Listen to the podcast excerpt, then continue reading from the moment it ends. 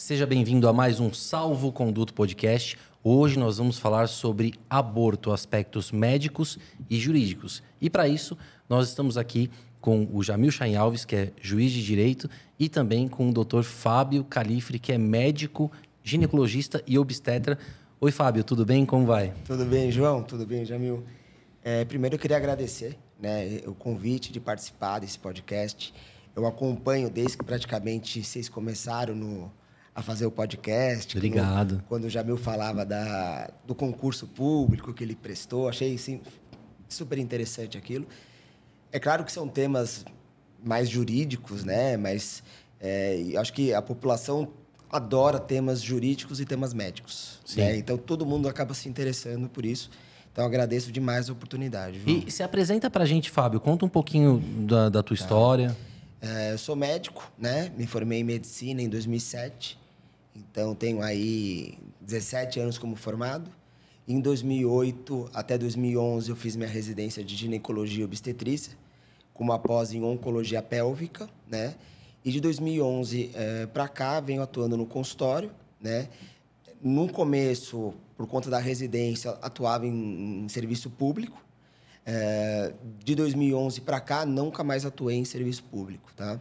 É, participo da, do corpo clínico de alguns hospitais aqui de São Paulo, né? É, e tenho a minha clínica particular. Perfeito. Boa noite, Jamil. Como você está hoje? Boa noite, João. Tudo bem? Doutor Fábio, prazer, prazer recebê-lo aqui. E a todos aí, boa noite. Boa noite, pessoal aí da, do Instagram também. E vamos começar, então, Jamil, falando sobre as notícias que nós trouxemos para debater um pouquinho antes de entrar no tema da noite, que é o aborto.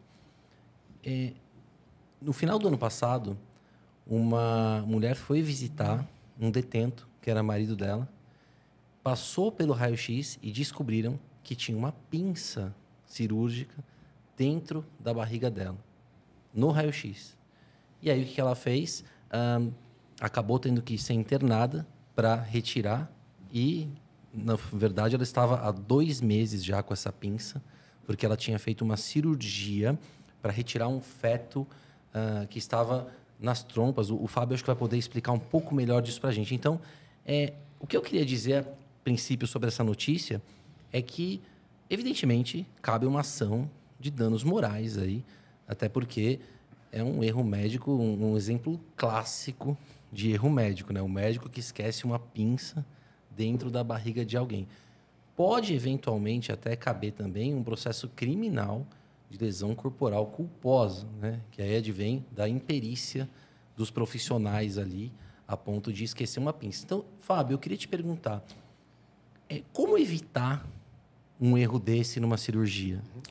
É, João, é, primeiro que eu acho que assim, o médico do dia seguinte é sempre mais fácil né? Não estava lá na hora para poder julgar o que, que aconteceu de fato na cirurgia.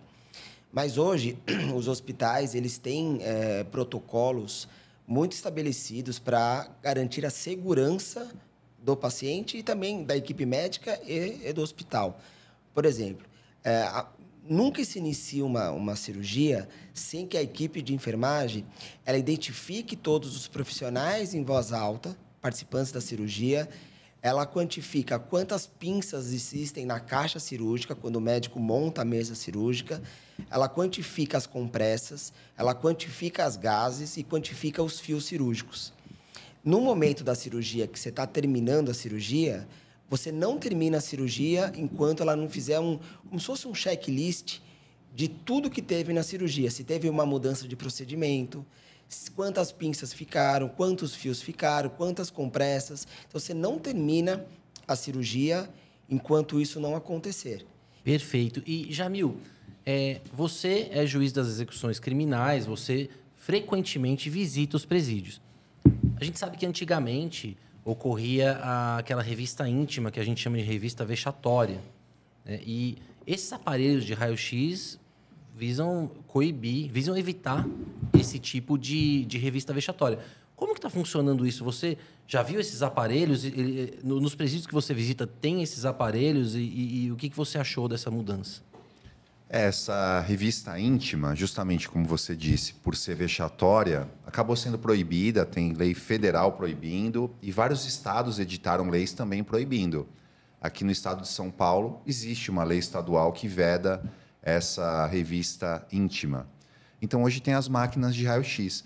Vocês sabiam que várias das máquinas de raio-x que foram utilizadas na Copa do Mundo, aqui do Brasil, foram destinadas para os presídios para fazer raio-x agora dos próprios detentos, né, dos presos quando entram e saem, e também dos visitantes. E aí foi numa situação dessa que acabou vindo à tona esse caso. Excelente, excelente. Jamil, você tem mais uma notícia para trazer, né? Tenho. Notícia jurídica, assim, hardcore, né? Notícia jurídica pesada.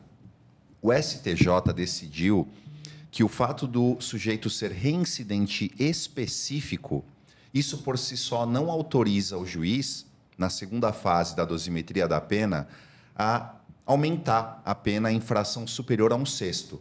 Porque nós sabemos que a reincidência é uma agravante, incide na segunda fase da dosimetria, e os tribunais têm fixado o montante de um sexto para cada agravante.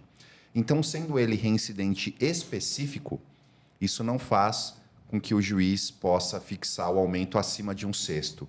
O juiz até pode fixar o, o aumento acima desse montante, mas ele tem que justificar com base em elementos do caso concreto.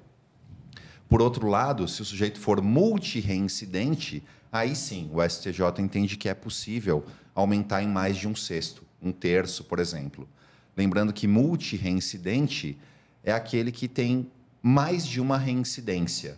Né? Então, o sujeito foi condenado por furto e ele já tem duas condenações anteriores, essa é a terceira, já é multireincidente. São duas ou mais, é isso? É, isso. É. Se, ele tem, é, se ele tem mais de uma reincidência, ele é multireincidente. É, então, no caso, são três processos né, para ele ser multireincidente. Um primeiro que gerou uma reincidência, o segundo que gerou uma segunda reincidência e o terceiro que está sendo julgado agora. E reincidência é um tema é, que causa muita dúvida nas pessoas. Acho que a gente pode até um dia fazer um episódio aqui sobre isso, hein, Jamil? Muito é, interessante. Sim, sim. É, vamos então entrar, vamos então entrar no assunto do dia, que é o aborto. Eu quero começar é, questionando primeiro o Fábio sobre a definição de aborto. Então, doutor Fábio, como a medicina define o que é um aborto? É assim, João, a gente entende como abortamento, tá? Que na verdade é o processo de um, de um abortamento que é o aborto, né? É, são fetos que foram até a 22 segunda semana de gestação. Às vezes na literatura você vê alguma coisa sobre 20 a 22 semanas, mas vamos colocar como 22 no máximo, pesando até 500 gramas. E tem uma classificação que eles começaram a usar, a gente não usava muito, falando de tamanho do, do feto, falando de 16,5 centímetros. A partir disso, a gente não considera na medicina como um abortamento. É, a gente divide é, em aborto precoce e aborto tardio, como médico. O que, que é isso? Abaixo de 12 semanas de gestação, a gente chama de aborto precoce, independente do que causou, se é provocado, se não é. Mas ele abaixo de 12 semanas, aborto precoce. Acima de 12 semanas, aborto tardio. E o que, que muda de uma coisa para outra? Muda que abaixo de 12 semanas você não tem espícula óssea. O bebezinho não tem ossinho. Então, o tipo de procedimento que você faz nesses casos, eles mudam. Porque você pode fazer, por exemplo, uma aspiração num do, direto de, uma, de, um bebê que parou o desenvolvimento até 12 semanas, mas você não pode fazer isso depois de 12 semanas. Porque se você faz isso, você pode rasgar o útero da mãe, dessa mulher. Então a gente define dessa maneira. E muda também a questão do descarte. Muda também essa questão do descarte, João, porque é, a gente entende que, como é um processo de um abortamento, em tese, você não precisa fazer é, atestado de óbito, você não precisa enterrar esse bebê, independente da idade gestacional. Passou de 22 semanas, 22, 23 semanas, passou de, de meio quilo, você vai para um atestado de óbito, você tem que o médico assina um atestado de óbito e esse bebê tem que ter um destino. Muitas vezes é, é um destino triste, né? É, mas eles saem dentro de um, de um caixão da maternidade, do hospital. E, e Jamil, juridicamente é diferente, né? Quando que se define o que é um aborto e, e quando que passa a ser um homicídio? No direito é mais simples, né? A gente não faz nenhuma distinção desse tipo. Então, aborto é a interrupção voluntária da gravidez. Em qualquer idade O aborto né? configurador de crime é a interrupção voluntária da gravidez. Não se faz essa distinção. Até tantas semanas é aborto, mais de tantas deixa de ser. E a partir do momento que há a expulsão do, do feto, né, do útero materno, aí deixa de ser um aborto, aí pode se configurar outros crimes, como infanticídio e homicídio. Aliás, infanticídio também tem uma diferença muito grande, que eu sei que na medicina tem classificações de neonato, né, neo, É, o que, que é embrião, o que, que é neocídio, é. feto, né? E, enfim, no direito, não. Mas, enfim, resumindo, é, aborto é a interrupção voluntária da gravidez. E ponto. Não, não E, tem e quais- essa e diferença. quais são as, as, defi- as condutas previstas como crime de aborto no Código Penal? Tem o artigo 124, que ele é dividido em duas partes. A primeira parte é consentir, que é, desculpa, a- o artigo 124 é dividido em duas partes. A primeira parte é a gestante que provoca o aborto em si própria, por exemplo, ingere um medicamento, alguma coisa. E a segunda parte do 124 é a gestante que consente que outra pessoa provoque nela o aborto. Então, por exemplo, ela vai numa clínica e outra pessoa realiza nela. É o 124, segunda parte. Aí a gente tem o artigo 125, que é provocar aborto sem o consentimento da gestante. Tá. Então é um terceiro que realiza isso, né? sem, a, sem o consentimento dela. E temos finalmente o artigo 126, que é provocar aborto com o consentimento da gestante. Então, em direito, a gente até examina muito esse crime, porque, em regra, nós adotamos a teoria monista. Todos que concorrem para o crime incidem nas penas a ele cominadas. Então, se várias pessoas praticaram um furto, todos incorrem no mesmo tipo penal, no mesmo crime, furto. E no aborto, nós temos a chamada exceção pluralista à teoria monista, porque o código estabelece crimes diversos para os envolvidos. Então, a gestante que consente que outro provoque nela o aborto responde pelo 124, segunda parte. Já o médico que realiza o aborto na gestante com o consentimento dela incorre no crime do artigo 126 exceção pluralista à teoria monista. Então, são esses os crimes de aborto né, previstos no Código Penal. Então são crimes, são processos diferentes para um crime parecido. É mais como se fosse isso. Cada um responde São, por um na verdade, crime. são penas diferentes. Penas diferentes. Isso, penas o legislador ele, né? ele usa a exceção pluralista quando ele quer atribuir penas diferentes para os vários envolvidos. E, e assim, aborto no Brasil é crime. Tá. Você, como médico ginecologista e obstetra, já foi procurado por mulheres que queriam fazer aborto e, e tentaram pedir para você fazer? É, acho que a gente tem que separar só do, do aborto legal e do ilegal, né, João? Ah, sim, depois a gente vai falar do aborto legal. Tá. Mas, mas, Do mas ilegal. ainda, na- ainda no Tá. aborto ilegal. É, já tive, já tive pacientes que procuraram. é, é, é, lá na nossa visão a gente não faz na clínica, né? Então elas às vezes elas pedem alguma recomendação e atualmente a gente não tem nenhuma recomendação mesmo, não é demagogia. A gente não indica ninguém nesse sentido, tá? É, mas eu já tive pacientes e aí talvez seja uma diferença que a gente pega entre é, saúde pública e saúde privada. Eu tive pacientes que falam assim: ah, Fábio, eu tô, tô grávida. E às vezes não era assim, ela já, tava, já tinha dois filhos, no casamento, tava tudo certo. E engravidou sem querer de um terceiro. E ela falou assim: Fábio, eu não quero engravidar, eu não quero ter essa gestação. O que, que eu faço? Falei: olha, no Brasil a gente não tem o que fazer nesse, nesse tipo de caso. E ela foi para viajou, vai para Miami, vai para os Estados Unidos, onde tem clínicas que são parece que são mais legalizadas e, e fez por lá. Então essa talvez seja uma, uma pauta que a gente entre aqui dessa diferença de, de, de uma mulher ter um poder aquisitivo que possa fazer uma, um, um abortamento com segurança em outro lugar, de uma mulher que não tem muito o que para onde ir, né? É, aqui não tem muito para onde ir e não tem condições financeiras, mas quer fazer, não deveria fazer, primeiro porque é crime, Sim. mas aí acaba se submetendo a uma insegurança muito grande, né? É. E, Fábio, e essa pergunta vai para o Jamil depois também, mas a gente quer entender o seguinte: a diferença de feto e embrião. Porque Tá. muito se fala, vai abortar o feto, vai abortar o embrião. O que, que é isso? Bom, me- medicamente falando, medicalmente falando, o que, que a gente tem? Oito semanas. Abaixo de oito semanas, a gente considera embrião. Definição da medicina fetal. Acima de oito semanas, a gente considera feto. É isso. Aí você vai falar assim, putz, e quando que tem coração batendo?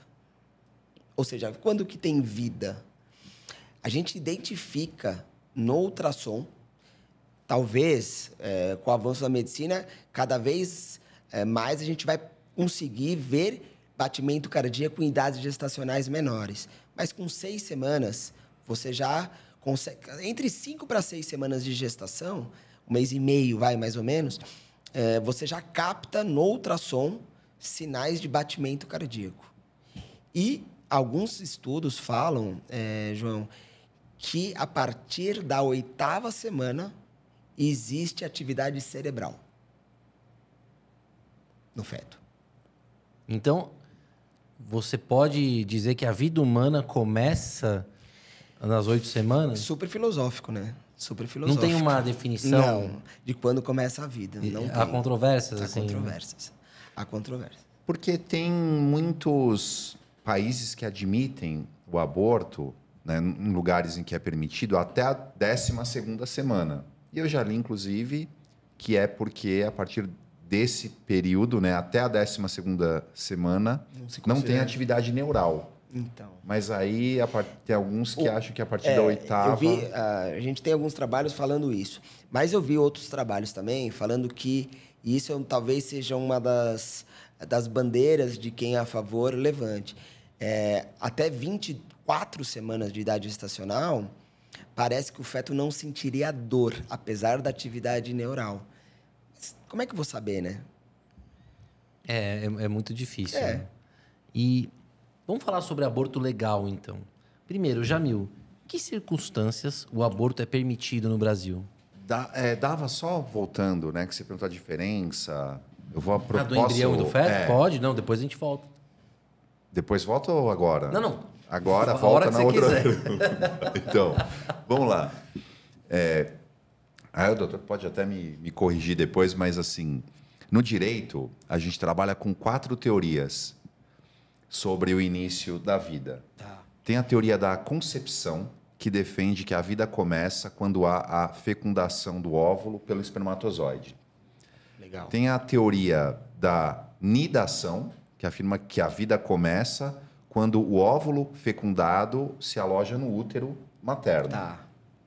Inclusive, a pílula do dia seguinte, ela atua entre uma fase e outra. Então, para quem entende que a vida começa com a fecundação, a pílula do dia seguinte é abortiva. Mesmo assim, não há crime nesse caso, porque quem faz uso está amparado pelo exercício regular de direito, já que a pílula do dia seguinte é regulamentada e vendida. Aí tem a teoria da atividade neural, que defende então que a vida começa a partir do momento em que há atividade neural, que seria por volta da 12ª semana, e com base nisso alguns países permitem o aborto até esse estágio. E finalmente tem a teoria natalista, que defende que a vida só começa com o No nascimento. Então são essas as quatro teorias, né? No Brasil trabalha-se principalmente com as duas primeiras para fins de reconhecimento do crime de aborto. Embora a gente pode falar disso depois, já tem até uma DPF no STF com julgamento favorável da ministra Rosa Weber no sentido da adoção da teoria da atividade neural, né? Tá. permitindo então o aborto até a 12 segunda semana. É, eu, só me permite, Jamil, é, quando você fala da nidação, se, se a gente partir do pressuposto que a vida começa depois da nidação, obrigatoriamente eu estou falando, então, que é, é quando o embrião, que foi a, a, a soma do espermatozoide com o óvulo, Porque todo mundo engravida nas trompas. E a trompa sadia empurra esse embrião para dentro da cavidade uterina, onde ele vai grudar no endométrio, que é a camada que, quando não gruda, descama, que é a menstruação, e ele nida. A nidação é exatamente essa fixação do embrião nisso. E aí você vai falar assim, putz, Fábio, mas é, existe caso de gravidez ectópica, que é aquela gravidez nas trompas, que foi até o caso da, da, da notícia que Da a gente moça falou. do raio-x, né? Tem batimento cardíaco? Embrião em trompa? Tem. Tem. E a gente vê e muda a conduta. Antigamente a gente falava muito de, um- de uma substância que você podia usar, que é o metrotexate, que é um, que é um quimioterápico, e você fazia essa, essa degeneração do, do embrião. Você não pode fazer isso em embrião vivo. Então, assim, tem vida. Então, a vida começa onde? Será que. Porque. E essa gravidez tubária? Tudo bem, ela vai. Você vai tirar. Tem como salvar? Não, esquece. Mas assim, tem batimento. Aí você fala assim, putz, então tem batimento e é vida, mas é vida sinida, sinina dentro do útero, então aquilo não é uma vida? É vida ou não é vida? Sim, é é uma discussão Entendeu? É, filosófica, né? É. é. É uma vida que seguramente não vai desenvolver, mas ela já ela tem lá, tem batimento. É, uma das hipóteses até de aborto legal é quando o feto não tem condições de viver fora, né? Então acho que a gente pode entrar nisso. E eu quero te perguntar, então, Jamil, em que hipóteses o aborto é legal no Brasil? Tá, aborto legal ou permitido? Pela lei, expressamente, são duas hipóteses.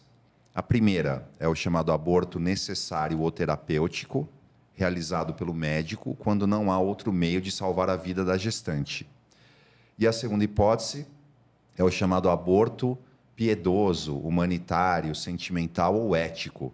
É o aborto resultante de estupro, também realizado pelo médico e depende de consentimento da gestante, e se ela for incapaz, do seu representante legal. Pela letra da lei, são essas duas hipóteses. O STF incluiu mais uma, que é o aborto do feto anencéfalo, entendendo que, nesse caso, o fato é atípico, já que não há atividade cerebral. E as duas primeiras hipóteses são causas especiais de exclusão da ilicitude. E tem mais uma hipótese, que é anomalias genéticas que tornem absolutamente inviável a vida do feto fora do útero. Aí é uma causa de exclusão da culpabilidade baseada na inexigibilidade de conduta diversa. É, até porque não faz sentido uma pessoa ficar gestando um feto por nove meses que ela sabe que no não- final não vai ter vida. Inviável, né? E que a vida é inviável. É quase que uma tortura, né? Sim. Você, Fábio, como médico, já fez um aborto legal? Ou, ou tem colegas que fizeram? Conta João, pra gente como funciona na medicina Eu vou só isso. voltar um- um- um- uma coisa Claro. que estava falando aqui, que me, que me fez pensar. É, só para mostrar, não sei se, se é isso para vocês também. Nos casos de anencefalia, a gente espera 12 semanas de gestação. E o que, que teoricamente eu preciso? Eu preciso de um laudo de ultrassom ou dois laudos assinados por médicos diferentes ou um laudo assinado por dois médicos. E isso daí eu já consigo chegar num hospital e falar assim, olha, eu estou com uma gestação com um bebê com anencefalia, tenho esse laudo e está tudo certo. Quando a gente fala das malformações que são incompatíveis com a vida, Jamil, até te pergunto isso, porque é, não parece ser uma coisa tão fácil para a gente, assim, já, ó, eu estou com uma malformação. É, a gente precisa de uma ordem judicial aprovando essa, esse- essa interrupção da gestação? Ou o médico é apto a falar assim, não, esse tipo de malformação é incompatível com a vida, vamos lá.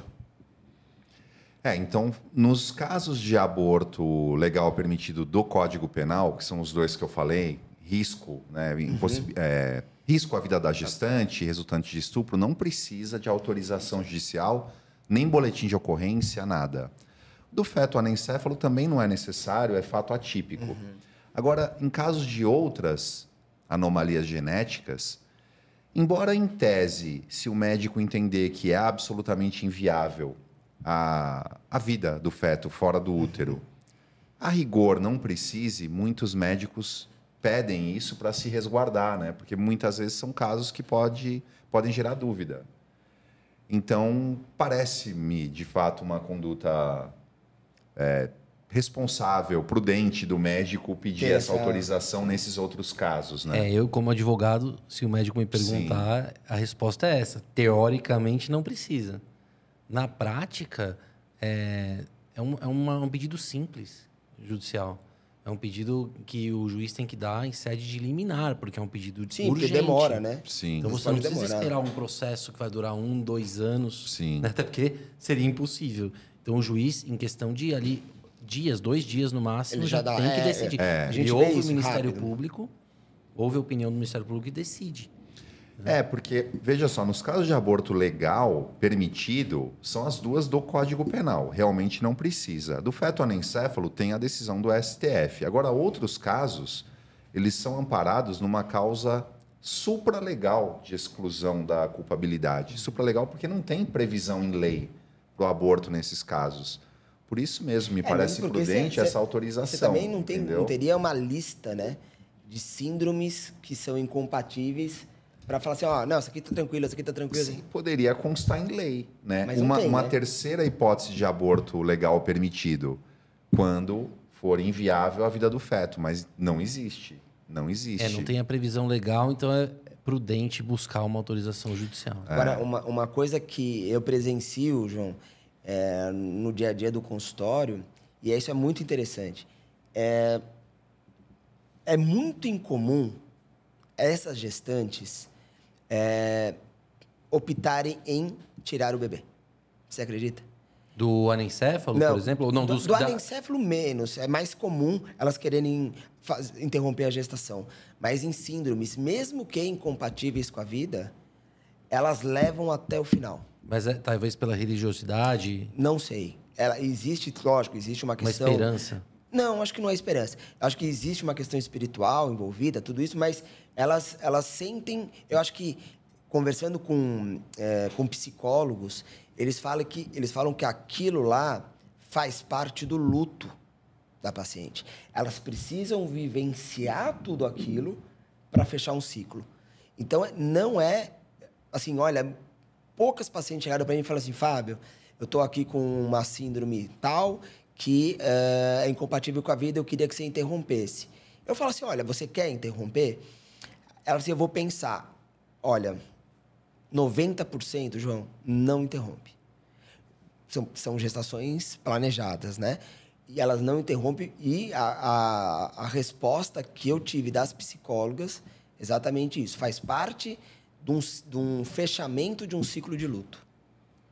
Elas engravidam é, numa próxima gestação um pouco mais aliviadas. Entendi, entendi. Entendeu? Sobre aborto permitido, acho legal mencionar o seguinte: existe um, já devem ter visto isso, existe um navio de bandeira holandesa que ele fica em alto mar e ele realiza os abortos, né? Ah, Ficam lá os médicos e tal, e aí as pessoas que querem fazer aborto vão até esse navio e fazem e não respondem por crime.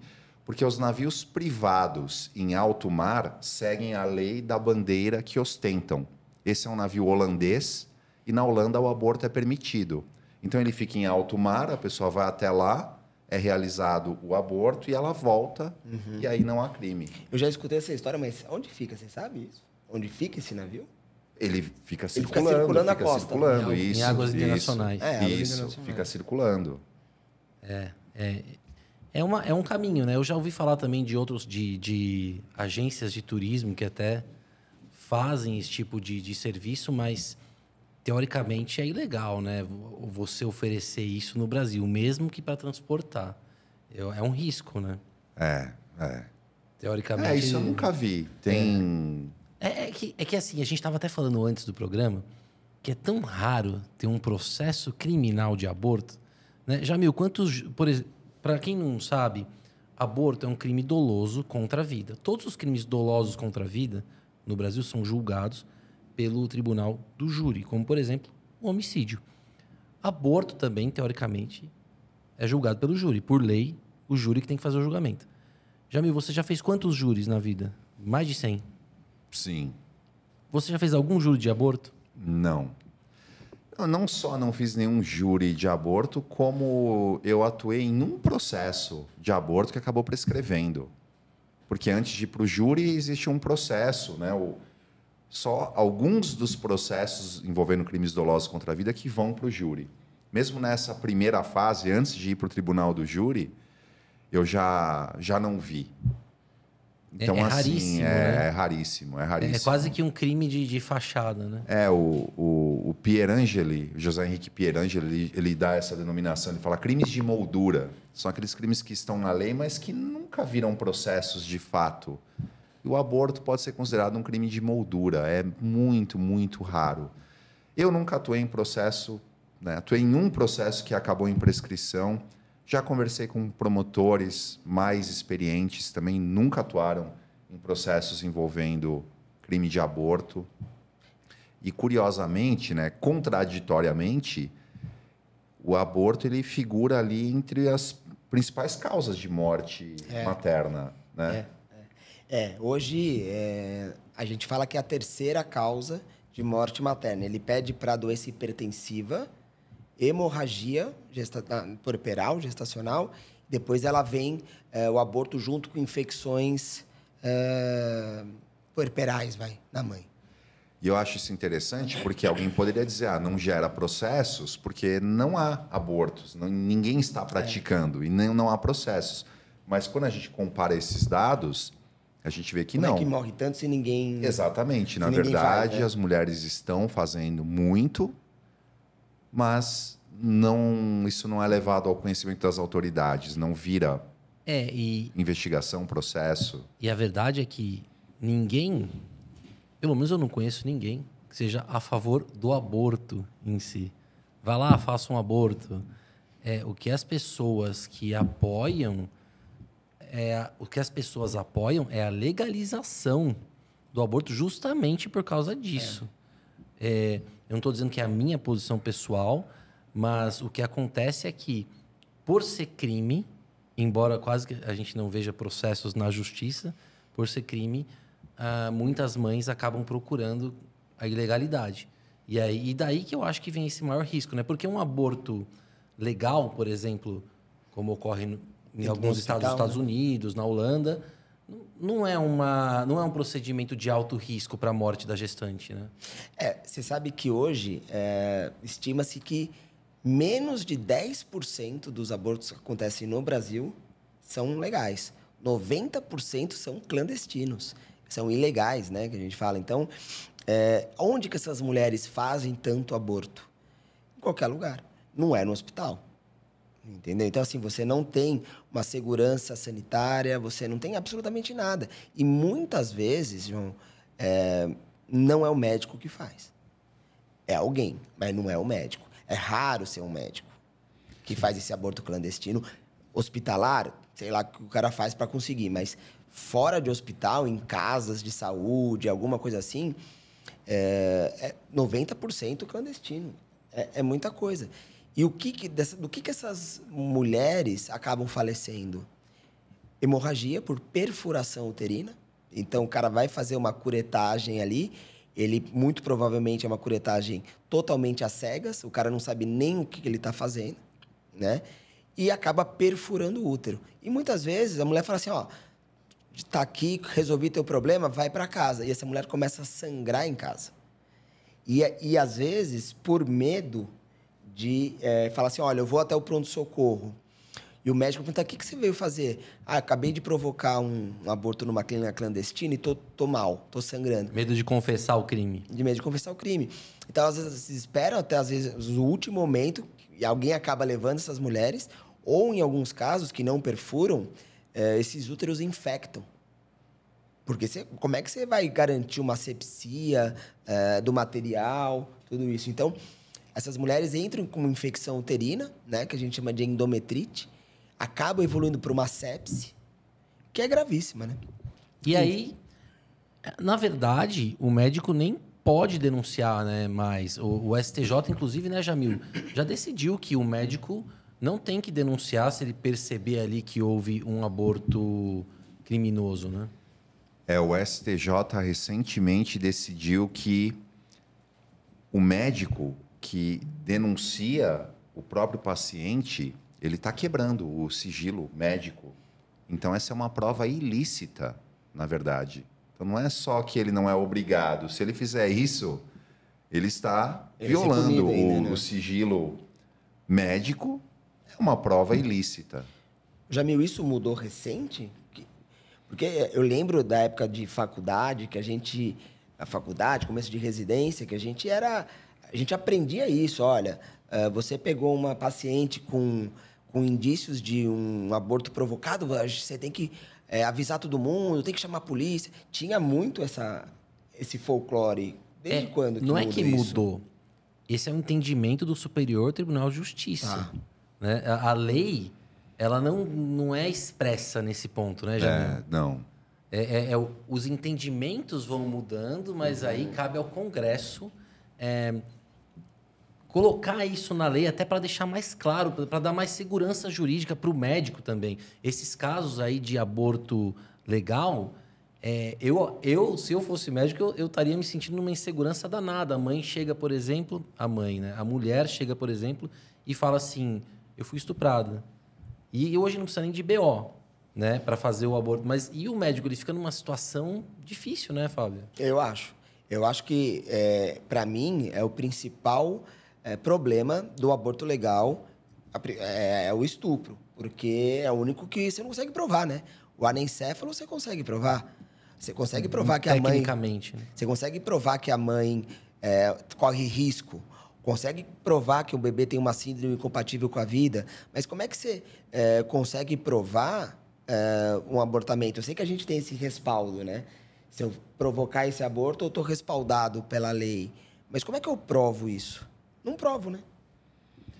Na verdade, a mulher faz a declaração dizendo que ela sofreu um estupro e existe o procedimento, né, no, no hospital para realização, né, Do abortamento. Isso, Tá. no resultante de Sim. estupro. Sim. E aí, na verdade, se a mulher mentir, quem vai ser responsabilizado não é o médico, Sim, é mas ela. sim ela própria. Ela responde pelo aborto e pela falsidade ideológica. É que a chance disso acontecer também é tão baixa, né? De uma mulher chegar no hospital, falsi- falsear a verdade para conseguir um aborto. Eu não sei. Eu acho difícil. Eu acho que dificilmente uma mulher se sujeitaria a isso. Mas é, o estupro é uma hipótese de aborto legal, né? A, o- a gravidez resultante do estupro, né? Não precisa de BO mesmo, né, Jamil? Não precisa ter processo. Não, não. Nem BO, nem processo, nada. Nenhum dos casos, né? E nem o outro. O aborto necessário terapêutico também não precisa. Fábio, você poderia compartilhar com a gente é, exemplos que você já viu na medicina de pessoas que correram ah, risco de morte mesmo com, com aborto ilegal? Você já atendeu na- no, no- hospital, ou, ou colegas seus? Ó, olha, João, é, eu, eu vi pouca coisa, tá? É, vi alguma coisa quando fazia serviço público na época da residência. Mas acho que muito por conta disso, de uma chance maior de uma clandestinidade, de, de uma condição é, financeira que a, que a mulher acabava provocando em ambientes com uma segurança super baixa. O que no- na clínica eu nunca vi, é, e no, no serviço de hospital particular também nunca vi chegar paciente que tinha vindo de uma clínica clandestina e tinha dado alguma complicação. O que, que a gente mais via em relação a isso eram casos de um sangramento muito intenso, que você achava que era um sangramento vaginal nesse sentido, e eh, muitas vezes a gente teve que fazer uma laparotomia, que é, que é uma incisão abdominal, para chegar no útero e você via que no útero tinha um buraco, tinha um furo no útero. E assim, não, ninguém fura um útero espontaneamente. Então, com certeza, foi é, resultado de uma curetagem que o, que o profissional, entre aspas, né, que fez, acabou perfurando, viu que deu zebra e mandou a paciente e falou assim: ó, vai, vai, vai procurar o hospital. Já vi também casos de é, infecção gravíssimas. Né? Eu nunca vi nenhuma é, um desfecho de uma mortalidade, isso eu nunca vi pessoalmente, mas já vi gente perder útero. Já vi mulheres que passaram por esses processos é, e acabaram perdendo o útero porque ou a gente tirava o útero ou essa mulher ia fatalmente falecer por sangramento. E aí, existe um acompanhamento psicológico dessas mulheres que passam por um aborto, seja ele legal ou, ou ilegal? Eu acho que deveria. Eu não sei é, te precisar se realmente isso existe em serviço público. Em serviço privado, a gente acaba orientando, né? Você olha, é, passa que é, vale a pena. Eu acho que todas elas deveriam passar por isso, tanto daquelas pacientes que provocaram um abortamento e outra e dasquelas que queriam a gestação e acabaram evoluindo para um aborto. Hum. São, são casos que é, não cabe muito aqui, mas eu, passei, eu já passei é, situação dessa, de, de um abortamento, de uma, de uma gestação planejada, e só quem está ali consegue falar como é, é a sua família, a sua esposa ter um abortamento. Sim. Entendeu? Por mais que pô, você é obstetra, você vê isso todo dia. Acontece com você. Você vai ver que muda completamente o teu modo de, de encarar uma paciente com quadro de uma perda gestacional desejada. Sim, com certeza, né? Quando, quando é com a gente, é. a nossa percepção E, João, muito. uma coisa interessante. Você sabe quantas mulheres têm um abortamento espontâneo? Vamos pensar, a cada quatro mulheres, quantas você acha que perde a gestação espontaneamente? Uma. Cara, é 25%. É muita gente. É muita gente. É muita gente. Eu quero aproveitar para mandar um abraço para todos que estão nos assistindo aqui, né? a minha mãe que está sempre assistindo a gente aqui, o Luiz Felipe Colense, a Elizabeth Califre. Minha mãe. Sua mãe, né? Que, que é médica também. Médica né? também. A minha mãe é ginecologista também. Ah, eu não sabia é. que sua mãe. Eu sei que seu pai é rádio. E meu pai é radiologista. É. Eu que não quis saber de medicina. o Vitor Machado, né? Falou assim: ó, o dinheiro no Brasil é excludente de ilicitude. Ó. Colocou mais uma excludente de ilicitude. O Carlos Eduardo deu boa noite aqui também. Pessoal, se vocês tiverem dúvidas, aproveitem aí para tirar dúvidas com o Jamil e com o Dr. Fábio Califre também, que é médico obstetra. Nós estamos falando hoje aqui sobre aborto, aspectos médicos e aspectos jurídicos. É, vamos falar sobre aborto seletivo. Né? Uh, como que você vê essa questão do, do aborto seletivo? é, com base, por exemplo, em critérios de gênero, condição genética ou outras características do feto. É, no Brasil, obviamente, isso, isso é proibido, né? Mas como que, que você vê isso? Você já teve alguma paciente que mencionou, ah, não, eu não quero se for assim, se for assado? É, eu acho que tem isso, João, mas assim, a gente tem muito pré-concepção. É falar assim, olha, eu, pô, eu tenho duas meninas e eu quero agora eu não quero mais um menino, eu quero que venha um menino. Mas assim, é 50% de chance de, de um ou de outro, né? Mas eu, eu nunca tive uma paciente que desejou um abortamento por ser um, um sexo que ela não, um critério seletivo. Isso não. Existe casos de, é, mas aí eu acho que a gente partiria para uma fertilização, tá? Por quê? Porque aí você consegue fazer uma análise de embrião porque existem algumas doenças que são hereditárias ligadas ao sexo. Então, assim, ó, todos os, uh, os membros homens dessa família vão ter uh, a doença, uma doença degenerativa e num, que não dura muito tempo. Então, essa, essa família fala assim: não, então tudo bem, o que, que eu vou fazer? Eu seleciono embrião. Isso pode? Isso pode. Eu pego o embrião feminino, faço biópsia de embrião, descubro se é menino ou menina e vejo se ele tem o gene. Hoje, por exemplo, até para esquizofrenia, você consegue determinar. Existe Caramba. gene que, que você consegue selecionar. Caramba. Entendeu? Então, isso eu acho legal. Isso eu acho legal. Porque você está garantindo né, uma, uma, um filho mais saudável. Não sei se vai dar certo, mas pelo menos você consegue ver pré concepção se você consegue, se, se esse embrião vai ter o, o, problema genético. Tem um filme bem legal sobre esse assunto que chama Gata, cara. É, já assisti. É. Já assisti. Esse filme é muito bom. É, só a sinopse, né? é um mundo em que as pessoas todas são selecionadas geneticamente para serem perfeitas. E aí o protagonista não é. Os pais quiseram que ele nascesse de forma natural, né? Então ele tem alguns É o Law, problemas, é, digamos assim. O ator, acho que É o... o é o Jude Law é o que é o perfeitão É, o lá, Ethan né? Hawke, e tem o. Ethan Hawke que é o que não é perfeito nos parâmetros lá do, daquela sociedade. Eles são né? irmãos, né?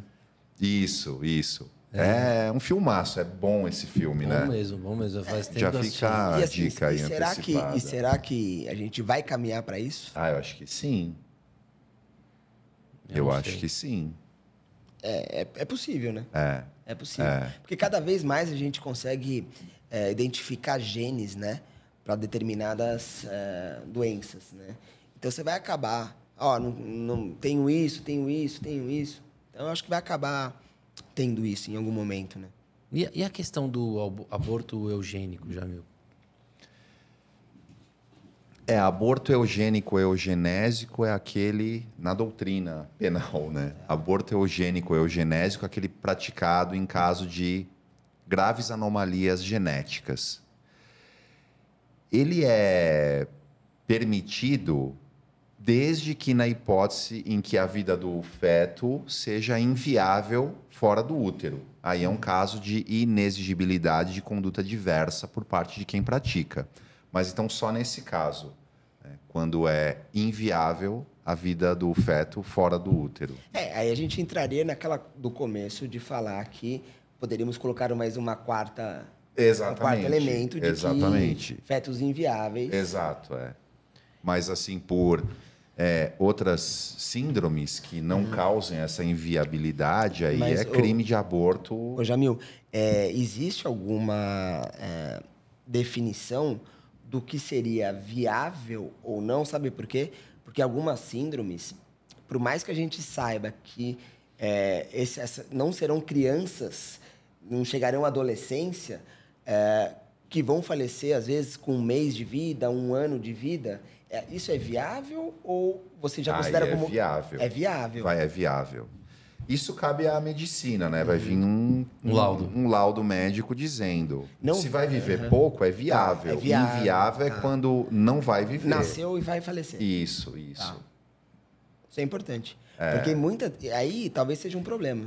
Porque muitas dessas síndromes que a gente considera que é uma malformação que é incompatível com a vida, a gente não sabe, então. Porque a gente fala assim, ah, incompatível com a vida, mas se nascer e ficar 10 dias na UTI, era compatível e a gente provou, fez um abortamento. né? E, e gera efeitos então, até na, na sucessão, né? Na questão de inventário, isso pode é gerar. que, na verdade, assim, se viesse um laudo desse, tipo, não, não tem mais do que alguns poucos dias um laudo definitivo, aí também dá para enquadrar. Porque, como eu disse, essa hipótese não tem previsão legal. Essa excludente, ela não tem previsão em lei e é inexigibilidade de conduta diversa, ou seja, a pessoa ela só pode ser responsabilizada criminalmente se é exigível que ela agisse daquele modo. Não tem um critério matemático para isso. Tá. Né? Mas se à luz da razoabilidade você considerar que não é exigível que ela faça determinada coisa, ela não responde por nenhum crime. Inclusive, isso vale então para o aborto. Então, poderíamos dizer: é exigível que uma mãe carregue uma gestação até o fim se há a comprovação de que a criança vai sobreviver algumas horas, alguns poucos dias? Parece-me que não é exigível. Se ela quiser interromper a gravidez, não responde por crime. Mas é justamente por isso que é importante pedir judicialmente a autorização. Porque é muito Sim. melhor você ter a resposta Exato. jurídica antes do que depois. Do que Exato. depois ter que provar que não cometeu um Um aborto. caso que a, que a um aborto doutrina criminoso. costuma mencionar, tem até um nome técnico aí, que é quando a, se bem que não sei nem se hoje até isso já mudou com o avanço da medicina. Era a criança que não tem os rins. É a genesia. A genesia renal, é. É. Isso era, pelo menos na- na- nos livros da doutrina, era é, uma hipótese. é. Tipo, não tem os exemplo rins, clássico. então não tem como sobreviver. Né? Então, Ó, a Camila Santos Silva falou assim: adoro as dicas de filmes. Ainda- A gente ainda vai dar outras dicas aqui. Em todo, todo programa agora a gente dá uma dica ou de filme, ou de livro, ou de série, né, Ou Jamil? de peça de teatro. Ou de peça de teatro também. É daqui a pouquinho. É, Como que funciona, Fábio, o aborto do feto anencéfalo? É, como que funciona na prática? É, é, a gente precisa ter esse laudo ultrassonográfico. A gente, considera, a gente consegue determinar se é um feto com anencefalia a partir da 12ª semana. A gente precisa de um laudo assinado por dois médicos ou dois laudos assinados por médicos diferentes. Temos isso, a gente consegue é, dar, dar sequência. Mas lembra, como eu falei, como a partir de 12 semanas você tem espícula óssea. Então, o que, que a gente precisa fazer? Precisa induzir esse bebê sair. A gente não pode fazer uma curetagem logo de cara. A gente não pode fazer qualquer procedimento invasivo dentro do útero.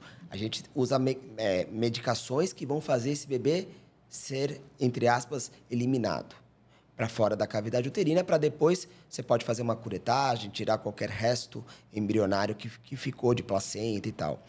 É, e se o bebê tiver batimento cardíaco? Aí que tá. Aí você tem que fazer é, uma injeção de KCL para o coraçãozinho do bebê parar. Você não induz feto vivo Entendi. como abortamento.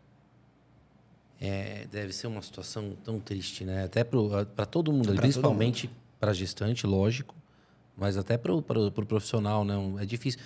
Eu acho que a gente pode falar, inclusive, de objeção de consciência, né? Porque mesmo nesses casos de aborto legal, o médico pode ter objeção de consciência, Pode. né?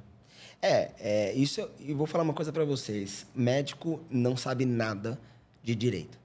A gente fica muito perdido do que a gente pode, do que a gente não pode fazer. Então, essa da objeção de consciência eu acho interessante porque o, o que, que eu entendo como isso? Assim, olha, eu não sou obrigado a fazer. Mas eu preciso. A primeira coisa, a paciente corre risco? Não, não corre risco. Então, tudo bem. Tem alguém para fazer? Tem. Então, beleza. Eu posso passar para o outro colega fazer. Então, eu vejo esses dois, para mim, são os dois que eu, que eu utilizo. E tem também, assim, se eu não fizer agora, a paciente pode ter sequela por conta disso? Não, não vai ter sequela nenhuma. Então, eu, eu fico no direito, talvez, de não realizar. É, isso. se, se existe um risco para a gestante ali, você é obrigado, Sou obrigado a fazer a agir, independente do que você pensa sobre o assunto. sobre né? o assunto. Mas, mas eu, eu acho que se não tem risco, realmente vai ter objeção de consciência, né, né Jamil? É, e eu estava até pensando em complementar, porque a gente falou do, do aborto eugênico ou eugenésico. E aí eu mencionei que, que é possível quando é inviável a vida do, do feto, né? Mas a gente pode incluir também que é possível quando coloca em risco a vida da gestante. Também é uma hipótese que eu esqueci de mencionar. Está enquadrado lá na hipótese legal, né, do aborto necessário terapêutico, mas vale a pena deixar registrado. Não, perfeito, perfeito.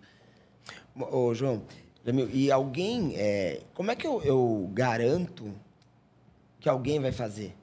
Nessa, quando eu penso na objeção de consciência. Você, ah, tudo bem, eu, eu não vou fazer, mas o, alguém vai fazer. Eu preciso ter certeza que o outro colega vai fazer ou não preciso disso?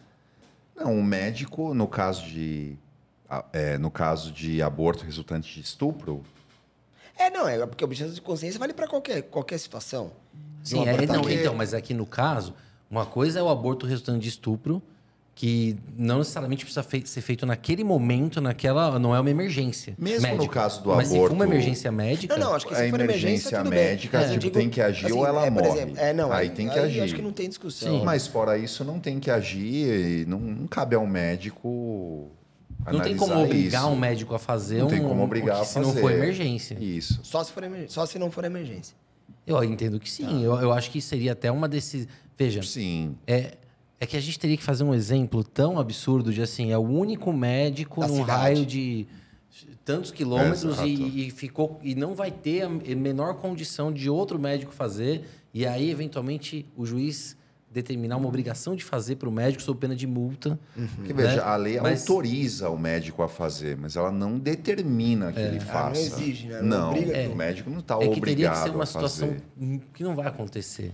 Né? Porque o Estado pode muito bem eh, deslocar um, um médico de outra cidade para fazer, nesses casos que não são emergenciais. e né? muito provavelmente, não sei, mas o diretor eh, do hospital, ele deve, como ele é o último da, da linha, né? Do eu não faço, eu não faço, eu não faço. O diretor do hospital provavelmente não vai passar para ninguém, ele vai ter que. Alguém vai ter que fazer. Realizar. É. Alguém vai ter que fazer. Mas isso no próprio hospital deve ter lá um regulamento para condutas É. que o médico não quer fazer, não Tem, tem? mas é porque, por exemplo, nos hospitais eh, particulares, você acaba tendo uma. Apesar de estar respaldado, tudo, você tem uma junta médica, sabe? A coordenação fica sabendo do que está acontecendo, analisa o caso. Claro que vai, vai acabar evoluindo para que, ok, mas não é assim, sabe? Vai lá e faz. entendeu? Eles têm uma, uma regra interna, os hospitais têm uma regra interna. É, o Henrique Almeida, que é grande amigo meu, ó, de Cornélio Procópio, Paraná, falou parabéns pelo tema, advogado criminalista também. Obrigado, Henrique, pela, pela audiência.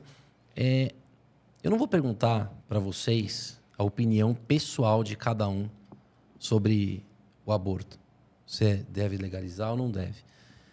Mas, assim, supondo que o Estado vai legalizar, Tá. Quais seriam critérios é, que, que você entende como válidos? Por exemplo, você acha que o Estado poderia legalizar um aborto com mais de 22 semanas se nem a medicina concorda que, Que que, é depois aborto, disso é né? um abortamento? Né? E O, o que, que você acha que seria um critério razoável?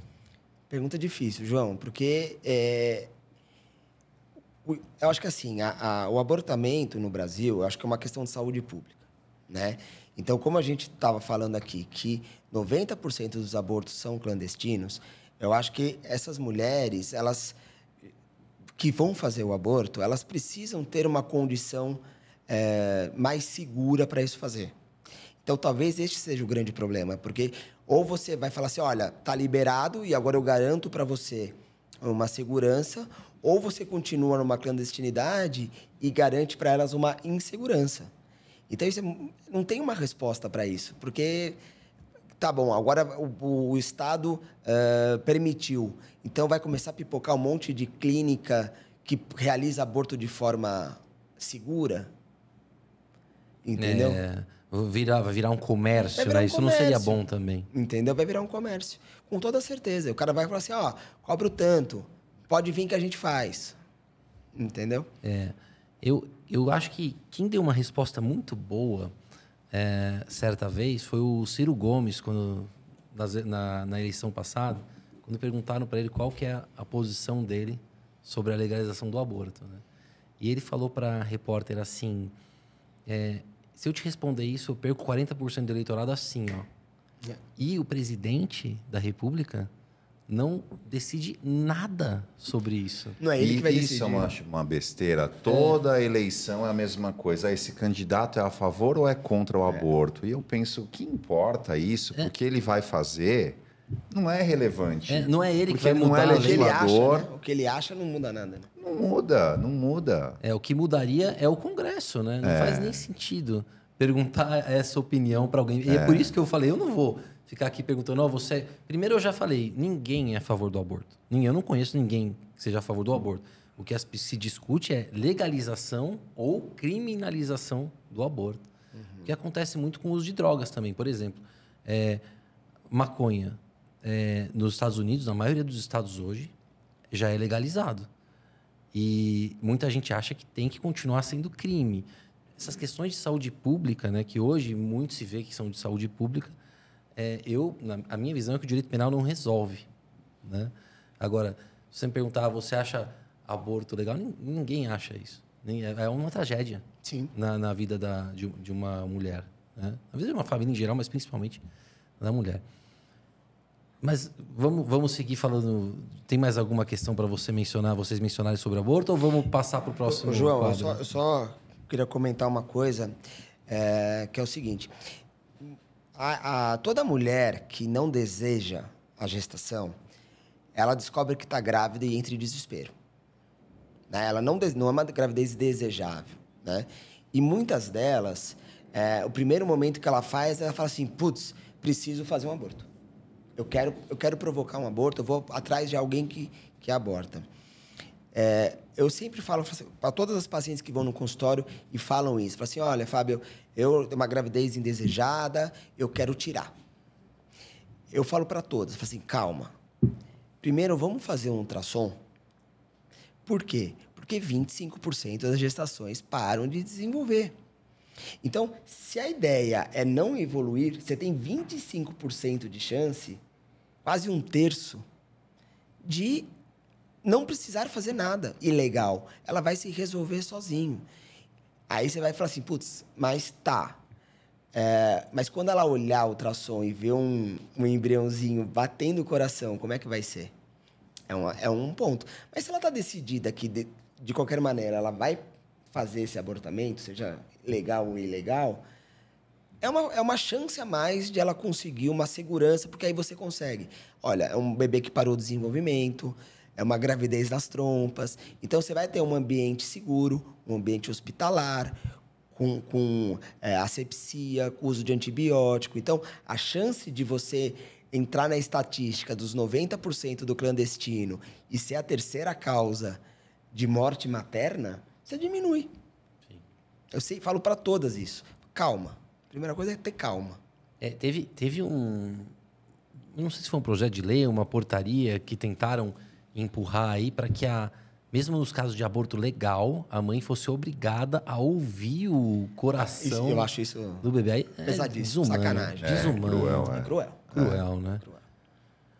Não, muito bem colocado, Fábio. Olha, excelentes explicações. Acho que coisa, coisas que muita gente tinha dúvida, né? Eu, eu principalmente não tinha nem noção de como que isso acontecia no hospital. Então, quero agradecer porque ah, foi obrigado, realmente obrigado muito enriquecedor a todos aqui o, o, debate, né? E vamos passar para o próximo quadro então, Jamil? Vamos. Embargos de Embargos sábado, de da, sábado noite. da noite. A gente analisa um filme. Boa. Análise jurídica de um filme. Qual é o filme de hoje? Hoje nós vamos falar sobre um sonho de liberdade? Maior nota do IMDB esse filme, sabia? Sim, é, é, é considerado o melhor filme de todos os tempos pelo Internet Movie Database, que é o IMDB, que é o principal site de filmes do mundo, né? É. é... Sabe que é, é, veio de um livro, esse filme? Ah, é? Sabia? Não. Não. Sabe quem é o autor? Stephen King. Ah, é? É, o autor famoso uhum. de histórias de terror. E... Né? Já ouviu falar? Sim, Não, claro, Ele claro. que escreveu. É, é, chama, o nome do livro é Primavera Eterna. Na verdade, são quatro livros, as quatro estações. Cada um é de uma época do ano, né? E esse é o Primavera Eterna, virou um sonho de liberdade. É um filme Filmaço. sensacional. E... De que ano que é? Ah, é você me pegou, né? mas é, é, no começo dos anos 90, né? É, começo dos anos 90. Não lembro também, é. O ano Eu vou procurar no, no Google aqui. Ô, Rodrigo, você não quer procurar para Eu acho aqui muito rápido. o... Mas, basicamente, o filme é, demonstra uma pessoa que foi condenada à prisão de maneira... 94. Indevida. 94, né? Basicamente, o filme mostra uma pessoa que foi condenada injustamente à prisão e fica aquele ideal de fuga. Eu não vou dar spoiler aqui do filme, mas o que a gente vai falar hoje, Jamil, é sobre um suposto direito a fugir da prisão. Então eu vou te perguntar: o preso tem direito de tentar fugir? Eu já vi até livros de doutrina, livros famosos, falando que o preso tem direito de fugir, porque a busca pela liberdade é inerente ao espírito humano. Isso está totalmente errado. O preso não tem direito de fugir, o preso tem dever de cumprir a pena. Tanto que a fuga ou tentativa de fuga estão previstos como falta grave na lei de execução penal. Além disso, se o preso empregar violência contra a pessoa nessa tentativa de fuga, ele comete crime. Tem o crime do artigo 352 do Código Penal. E o terceiro, que ajuda o preso a fugir, com ou sem violência contra a pessoa, também responde por crime, crime do artigo 351 do Código Penal. Resumidamente, não, Não. tem direito de fugir, Não, isso é uma tremenda Até balela. porque se fosse direito, todo mundo tentava. Se fosse assim, a saída temporária, tipo, não voltaria ninguém e ok, né? Tem tem o menor de- sentido, né? Todos têm o direito de fugir. É, e o que eu acho interessante, que a gente pode até aprofundar uma discussão depois, é quando a condenação é injusta, né? Como é o caso do, do filme. Porque, veja, o cara foi condenado injustamente, está respondendo uma pena que não deveria, uma pena completamente ilegal. E aí, se ele foge, não dá para falar, por exemplo, uma legítima defesa, um estado de necessidade. Olha, é, Eu acho que se a condenação é injusta e ele conseguiu provar isso, né? não basta ele, na cabeça dele, achar que é injusto, ele conseguiu judicialmente reverter a condenação. Aí não há mais que se falar em falta grave, eu acho que nem pelo crime ele responde, porque ele age em legítima defesa da liberdade. Né? é muito Ô, interessante. Jamil, isso acontece muito ou é, ou é Hollywood? Fuga? Não, essa, é, o cara conseguir provar a inocência de dentro do. Às vezes acontece, tem a revisão criminal, né, que é o nome do instrumento jurídico para isso. Depois do trânsito em julgado da condenação, ele buscar reverter. Às vezes acontece, mas é raro. É, é difícil raro. falar em muito ou pouco, né? Tá. É. Porque é igual a um, um vídeo que eu vi uma vez que perguntavam para as pessoas na rua qual taxa de mortalidade no trânsito era muito, era pouco, ou era aceitável, né? E aí a pessoa, sei lá, 50 pessoas num mês é aceitável. Aí traziam 50 pessoas que eram amigos e, e- e parentes. Então é difícil falar acontece muito ou pouco. Mas que acontece, acontece. Que acontece É. de uma pessoa provar inocência, reverter ainda depois ter que ser indenizada pelo Estado, acontece. Não, e, Acontece, não é comum. só que assim, o que mais acontece é que o sujeito ele foi condenado, ele consegue uma absolvição por dúvida, falta de provas. Já essa hipótese hollywoodiana, que ele consegue provar cabalmente a inocência, a inocência, por exemplo, ele foi condenado por homicídio e a pessoa aparece vivo, isso, viva, né? Isso é bem mais raro, né? Sim, é essa comprovação cabal. A maior parte das absolvições esmagadora é tudo com base na dúvida, falta de provas. É muito rara uma absolvição com base na certeza. É, até porque você provar que uma coisa não aconteceu, ou seja, uma pro- uma prova diabólica, é muito difícil. É. praticamente impossível você fazer uma prova de fato negativo. É. Normalmente se prova o quê? Que uma coisa aconteceu. E se a prova é duvidosa, aí a, a dúvida favorece o réu, ele tem que ser absolvido. Né? Ah, muito bom, esse filme é fantástico mesmo. Acho que eu vou até assistir de novo. A Camila Santos falou aqui, um sonho de liberdade, já gostei da indicação. É, Nossa, o pessoal que é não mais viu, novo não veja. conhece, né? O pessoal que é Nossa, mais novo não Por isso que eu conhece. perguntei de que ano que é, porque É, Durante, 1994. é, durante muitos anos esse foi meu filme preferido da vida. E Durante qual que é agora, anos. Rock. Rock 6. Rock. Não, Rock 6. Rock 6, é. Rock 6. E o seu, Fábio, qual é o seu filme favorito? Putz, me pegou.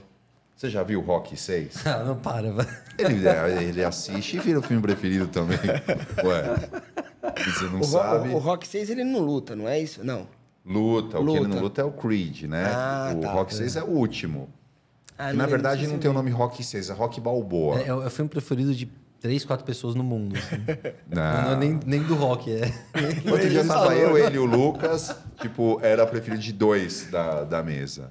E, Ah, a, ideia do Rock é legal porque foi o Stallone que escreveu e né, ele, ele que É, meio que é. se patrocinou. Rock pediu- 1, né? Ah, o mas Rock 1 é um filmaço. sucesso, né? O Rock 1 é um filmaço. To- São bons filmes, mas... Enfim, difícil colocar como melhor, né? É. Melhor que o Sonho de Liberdade, com certeza não é. Não é, Não, pra mim é meu filme preferido da vida. Hoje. Da vida, de todos. É. O Rock? É, Rock É Balboa. o Rock 6, ter que não, assistir. não é qualquer rock. É, vou ter que É o- assistir. não, porque- é, pô, tem um monte, né? Eu não- Tem seis e mais três. Eu, eu diria pra Creed. não, não perder seu tempo. Nossa, é um filme maço. É um filme Não faz isso com ele que vai assistir de Não, novo você- hoje. o máximo assim, você pode assistir e falar, não, não é tão bom assim. Mas assistir e falar, nossa, que filme horrível, eu acho pouquíssimo É, provável. não, isso- é, não, é, não, é, não é uma porcaria. É um que eu faz tempo que eu não assisto e eu acho que é um baita filmaço é o Forrest Gump. Eu acho que a história do Forrest Gump Sim, é... um filmaço, fantástico. Filmaço, Também é. um filme pro, pro pessoal da nova geração, né, que não Também. conhece. É pô, que são filmes mim, obrigatórios, meu, né? Sonhos de Liberdade, Forrest Gump, filmes obrigatórios de assistir. É que pra, eu, pra mim o que eu considero um filmaço, filme que mexe comigo, que me faz ficar arrepiado, querer chorar, ou querer vibrar. Então, por exemplo, o Vingadores Ultimato. Tá. Pra mim é um filmaço. Porque ele, eu, eu no cinema ali, eu, eu via todo mundo gritando, aquilo torce, mexeu né? com as pessoas. Torce, né? Aí, claro, vem o Scorsese e fala: não, isso não é cinema. Pra mim, cinema é isso. Não é necessariamente o filme que tecnicamente é perfeito.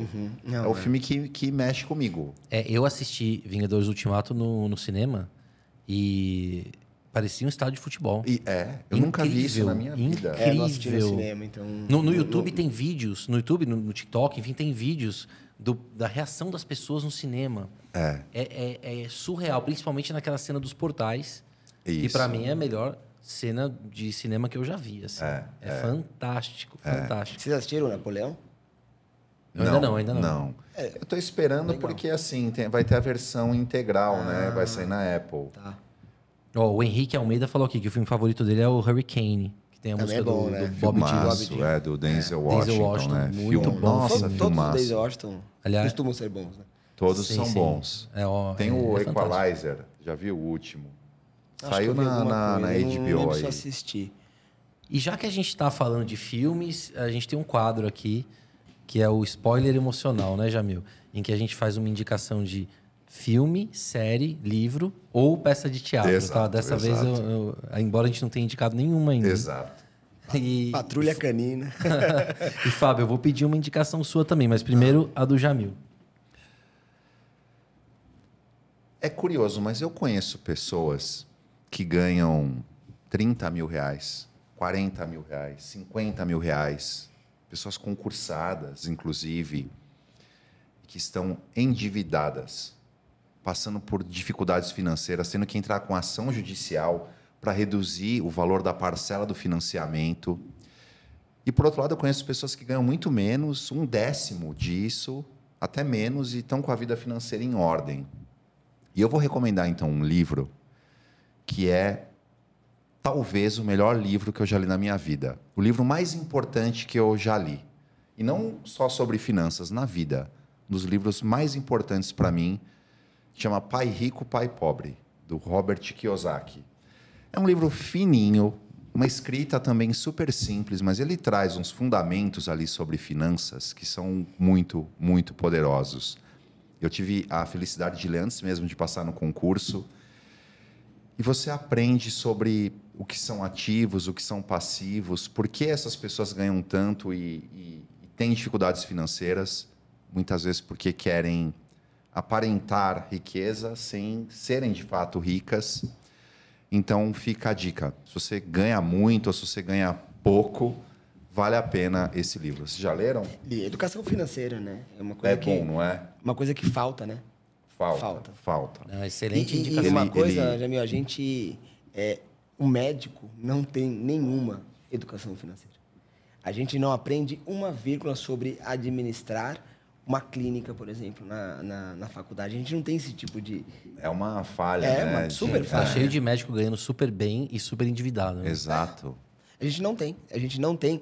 A gente falha. E quando a gente vai pro ter uma clínica própria, você percebe que fala, meu, é tudo isso. Achei que era só sentar e atender. E a maioria dos médicos depende da própria força de trabalho, Sim, né? sim. Então é, é complicado, complicado mesmo. Excelente indicação. A última indicação que o Jamil fez aqui ficou em primeiro lugar na, na Amazon, hein? É verdade. É, verdade. Eu fiz o vídeo indicando o livro Como Evitar Preocupações e Começar a Viver.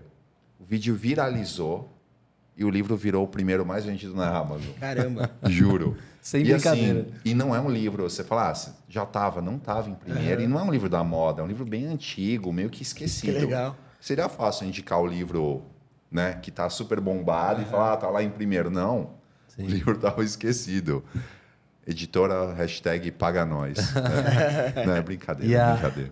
e a indicação que eu fiz, teve gente reclamando, pô, você indicou um filme que é uma porcaria. Eu avisei que era ame ou odeio o filme. que filme que você indicou? É O Mundo Depois de Nós, na Netflix.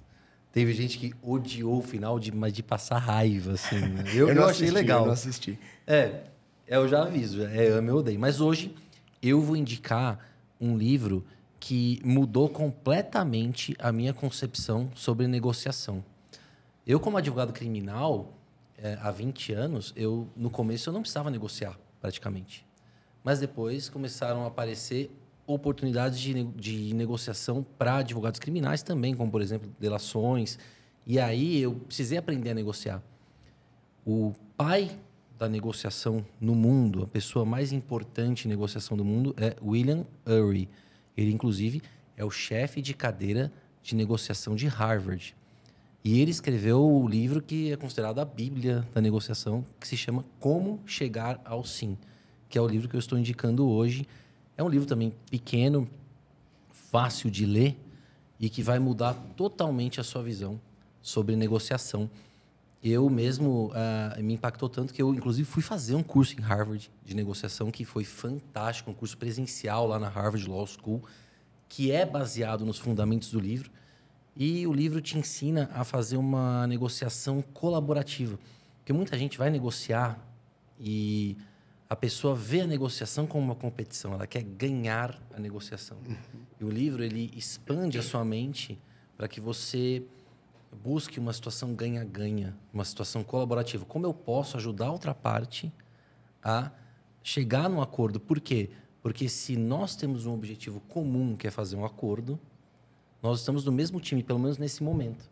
Então, assim, o livro dá dicas assim fantásticas de negociação. Eu recomendo para qualquer pessoa que queira negociar melhor, principalmente para advogados. Um livro obrigatório para qualquer um que quer advogar, você que está começando na advocacia, leia esse livro.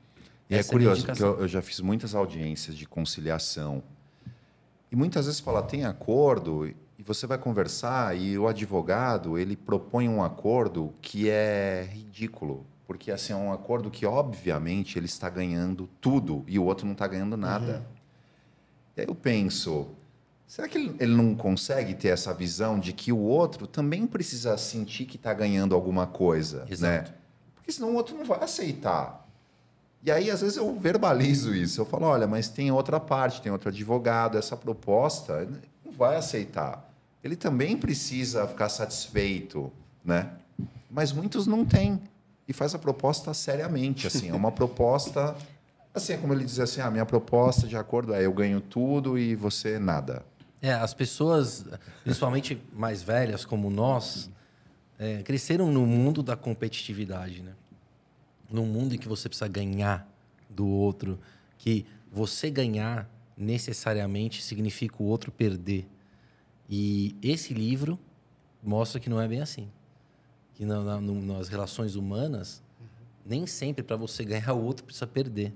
Muitas vezes, para você ganhar, a chance de você ganhar é o outro ganhar junto com você de alguma forma. Então, interessantíssimo, interessantíssimo. Mas nesses casos, os caras já não chegam justamente assim. Às vezes é muito de divórcio, né? Esse tipo de situação. O cara, é, o advogado é. que chega lá, ele já não, a mulher ou fazendo, não, chega lá com a proposta já para arrebentar ele. Já não vai com essa ideia? Às vezes você vê que ele quer negociar, mas às vezes não, é só falta de bom senso é, mesmo, entendeu? O, o cliente muitas vezes nos procura e fala assim: como é que eu posso prejudicar ao máximo é, a outra parte? Eu falo, procurando outro advogado, porque a advocacia não é isso. A é. advocacia é, é resolver problemas, uhum. não é criar mais problemas. Né? Então, é, eu recomendo para todo mundo: vai entrar com processo judicial, o Estado dificilmente vai resolver seu problema. O judiciário tem profissionais fantásticos, mas é um serviço público com estrutura reduzida e difícil mesmo de, de, de trabalhar. Então, se você está buscando a sua salvação no judiciário, muito difícil. É, quando não tem jeito. Agora, uhum. buscar uma composição com outra parte é uma saída muito inteligente na maioria das vezes. É, e mais barata, né? Com certeza, com certeza. Mais barata, mais rápida. E paz de espírito é uma coisa que não tem preço. É. Mas e qual que é a tua indicação, Fábio? João, não é nenhuma indicação tão filosófica, eu acho até uma indicação pesada, tem que ter estômago para assistir. É um filme novo, que é aquele Som da Liberdade. Sim. É um filme que não é fácil de assistir. Né? Você passa por momentos de raiva, momentos de, de emoção, né? E toda essa trajetória da... É, vou falar muito, mas sobre escravização sexual, né? tráfico humano. É muito complicada, parece que é, é, é baseado em, em, em, fatos reais. Ele tem uma. Falando, pensando no rock, ele tem uma cena meio Rambo, uhum. que o Jamil falou é, no final, mas assim, a, a mensagem do filme eu acho ela Poderosa. Ela é poderosa. Ela é poderosa. E tem, tem estômago. Principalmente é, quem tem filho. É, eu não assisti ainda, mas já ouvi falar bem desse é. filme. Eu vi eu acho que vale a pena. Gostei bastante desse filme. Excelente. Olha, passou rápido o tempo aqui. Eu quero só aproveitar, ó, para mencionar aqui. A Camila falou assim, Camila Santos falou: Eu super indiquei o filme Risco Duplo depois que vocês falaram sobre ele. No, foi no último episódio, né? Foi, acho que no penúltimo. No penúltimo, no penúltimo. É, é muito legal é, a, a ideia por trás desse filme, né? O Vieira Advocacia mandou um alô aqui, disse: estamos ligados aqui em Boa Vista, Roraima. Oh, que Olha que legal chegar ah, longe. Um abraço, assim, né? que legal. Muito bom, pra, pô, fico feliz, obrigado mesmo, viu? É, Elizabeth Calife, sua mãe, falou: amei as dicas. Pô, a gente gostou muito que a senhora assistiu com a gente também, doutora. E não deixe de se inscrever no canal. né? Todo mundo que está nos assistindo aí, inscrevam-se no canal, curtam a live. É, essa live vai ficar gravada, então compartilhem para outras pessoas assistirem também. E agora em todos os tocadores de podcast. É verdade. Né? Agora Spotify, dá para ouvir também. da Apple, Google, todos têm a versão áudio. Confiram lá. É, muito bom, muito bom. Dá para ouvir. João, e eu vou compartilhar também com, a, com o meu podcast da Clínica Progin então a gente vai divulgando, porque acho que tem esse aspecto. As pacientes uh, que não assistiram, eu mandei vários pacientes para interessadas no tema. Uh, eu acho que esse respaldo jurídico que vocês deram hoje, eu acho que também serve para construir uma forma de pensar é, que, a, que acabe é, ajudando essas mulheres que estão nesse processo de não sabe se abortam, se não abortam. É, fala um pouquinho do teu podcast, Fábio. Como é que a gente faz para assistir? Ele está no YouTube, tá? É, chama podcast Progin, né? A gente a, acaba pegando em temas de saúde, principalmente saúde feminina, né? A gente falou sobre nutrição, falou sobre atividade física em gestante, falou sobre tem um, um, podcast que deve ir agora essa semana pro ar, é com uma psicóloga, Então a gente fala sobre processos de luto, processo bem interessante, né? Parte de fertilização. Progin é com Y. É P-R-O-G-Y-N. Só jogar no, no, no, YouTube que acha. Excelente. Confiram lá, pessoal. Inscrevam-se também no canal da Progin. Fábio, muito bacana. Adorei a, a entrevista. É, suas considerações finais. João, eu queria agradecer de verdade, de coração, você e o Jamil. É, eu acompanho vocês, você é um amigo que eu nem lembro de quanto tempo faz. Acho ah, que você já tem uns, uns 12, 13 anos, talvez, ali, é, quando a gente tempo. morava na rua. É, então, eu acompanho sua trajetória, é, acompanho sua, traje, sua trajetória paralela em relação ao teu filho, ah, né? Sim. É, encaminho bastante paciente para você. Não sim, sei se chega, sim. mas eu encaminho chega, bastante chega. paciente para lá. Que eu tento ajudar de verdade, eu sei que você faz tudo isso. É, então eu queria mesmo agradecer. Eu acho que vocês estão num caminho legal de tentar ajudar. Acho legal a ideia de chamar um, uma visão médica sobre o abortamento, né? Que é uma coisa que alguns conceitos que às vezes talvez vocês não tenham e alguns conceitos que eu também não tenho em relação à parte jurídica, eu acho que só acrescenta. Legal, obrigado, viu, Fábio? Imagina. E você, Jamil? Não, o doutor falou que a gente não, que, que os médicos não entendem de direito mas a gente também não. E a gente vem aqui toda semana e faz o podcast. Mais do Pelo que menos gente. vocês entendem de medicina. né? Então é isso. Muito obrigado pela presença, adorei. Obrigado, Espero que volte aqui para a gente conversar sobre outros temas. Eu sei um outro tema pesado, hein? Para a gente falar, hein? Também envolve direito e, e medicina. medicina. que é eutanásia e cuidados paliativos. Né? Sim, sim. Outro tema muito bom. Bom, mas então fica para uma próxima. Boa noite a todos. Muito obrigado, João. Muito obrigado. E até mais. Jamil, Fábio, Rodrigo, muito obrigado. Muito obrigado a vocês que nos assistiram. Inscrevam-se no canal, compartilhem essa live com mais pessoas. E até semana que vem. Um grande abraço, pessoal. Até a próxima. Boa noite.